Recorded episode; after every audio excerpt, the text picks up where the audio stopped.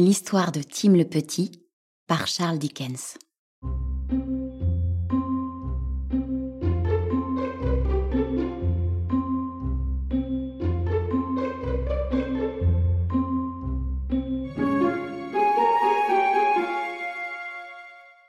Il était une fois un homme qui n'aimait pas Noël. Il s'appelait Scrooge. Et c'était un homme d'affaires au tempérament aigre et dur, qui ne pensait qu'à économiser et à gagner de l'argent, et qui ne se souciait de personne. Il payait le pauvre employé de son bureau, qui travaillait dur, aussi peu que possible, et vivait seul, dans des pièces lugubres, avec le moins d'argent possible. Il n'était jamais joyeux, ni à l'aise, ni heureux, et il détestait que les autres le soient. Et c'est la raison pour laquelle il détestait Noël. Parce que les gens seront heureux à Noël, vous savez, s'ils le peuvent. C'était la veille de Noël, une veille très froide et brumeuse. Et M. Scrooge, ayant donné à son pauvre employé la permission de passer le jour de Noël à la maison, a fermé son bureau et est rentré lui-même chez lui, avec un très mauvais caractère. Après avoir pris un peu de bouillie alors qu'il était assis sur un misérable feu dans sa lugubre chambre, il se mit au lit et fit des rêves merveilleux et désagréables, auxquels nous le laisserons, tandis que nous verrons comment Tim le petit, le fils de son pauvre commis, a passé le jour de Noël. Le nom de ce commis était Bob Cratchit. Il avait une femme et cinq autres enfants à côté de Tim, qui était un petit infirme faible et délicat, doux, patient et aimant, avec un visage doux qui lui était propre, que personne ne pouvait s'empêcher de regarder. Monsieur Cratchit était ravi de porter son petit garçon sur son épaule pour voir les magasins et les gens. Et aujourd'hui, il l'avait emmené à l'église pour la première fois. Voilà un dîner tout prêt à être servi, s'exclamait Madame Cratchit. Je ne l'ai jamais connu aussi tard le jour de Noël. Le voici, mère, s'écria Belinda. Et le voici, les autres enfants. Quand M. Cratchit entra, sa longue couette suspendue à un mètre sous son manteau usé par le froid. Le pauvre commis n'avait pas de manteau de dessus. Petit Tim était perché sur l'épaule de son père. Et comment Tim s'est-il comporté? demanda Madame Cratchit. Aussi bon que l'or et même mieux, répondit son père. Il m'a dit, en rentrant à la maison, qu'il espérait que les gens de l'église, qui voyaient qu'il était infirme, seraient heureux de se souvenir le jour de Noël de qui était celui qui faisait marcher les boiteux. Bénissez son doux cœur, dit la mère d'une voix tremblante. Le dîner attendait d'être servi. Madame Cratchit posa fièrement une oie sur la table. Belinda apporta la compote de pommes et Peter la purée.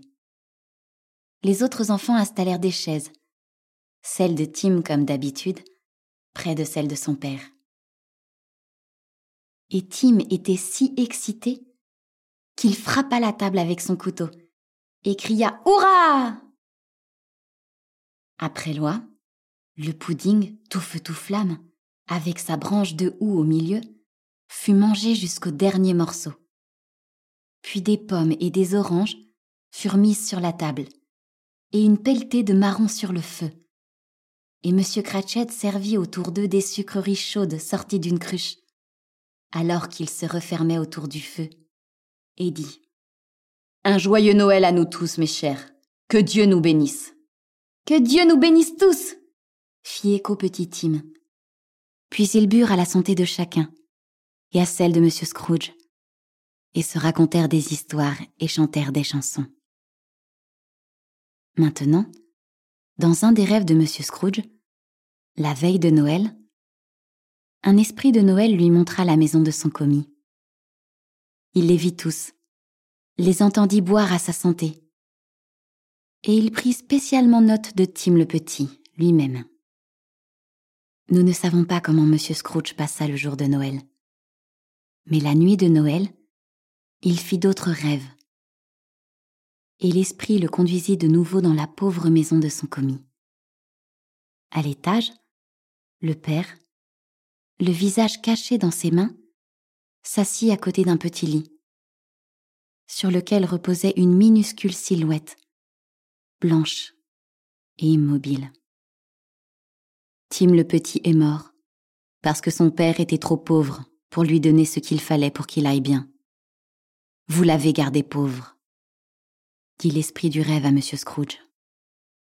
Le père embrassa le petit visage froid sur le lit et descendit les escaliers, où les gerbes de houx demeuraient encore dans l'humble chambre. Et prenant son chapeau, il sortit, avec un regard mélancolique pour la petite béquille dans le coin, en fermant la porte. Monsieur Scrooge vit tout cela. Mais, merveilleux à raconter, il se réveilla le lendemain matin avec un sentiment qu'il n'avait jamais ressenti de sa vie auparavant. Je suis léger comme une plume, heureux comme un ange et joyeux comme un écolier, se dit-il. J'espère que tout le monde a passé un joyeux Noël et que le monde entier est heureux pour la nouvelle année. Le pauvre Bob Cratchit s'est faufilé dans le bureau avec quelques minutes de retard s'attendant à être grondé pour cela. Mais son maître était là, le dos tourné à un bon feu. Et en fait, il souriait. Et il serra la main de son commis, lui disant de bon cœur qu'il allait augmenter son salaire, et demandant très affectueusement après Tim le petit. Et pense à faire un bon feu dans ta chambre avant de te mettre au travail, Bob, dit-il en fermant sa propre porte. Bob en croyait à peine ses yeux et ses oreilles. Mais tout était vrai. On n'avait jamais vu chez les Cratchit de tels actes comme au jour de l'an, ni une dame comme celle que M. Scrooge leur avait envoyée pour le dîner. Tim le Petit a eu sa part aussi. Car Tim le Petit n'est pas mort, pas du tout. M. Scrooge fut pour lui un second père à partir de ce jour-là. Il ne manqua de rien, et grandit fort et robuste.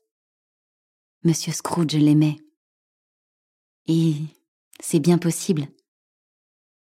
Car n'était-ce pas Tim le Petit qui, inconsciemment, par l'esprit du rêve de Noël, avait touché son cœur dur et l'avait fait devenir un homme bon et heureux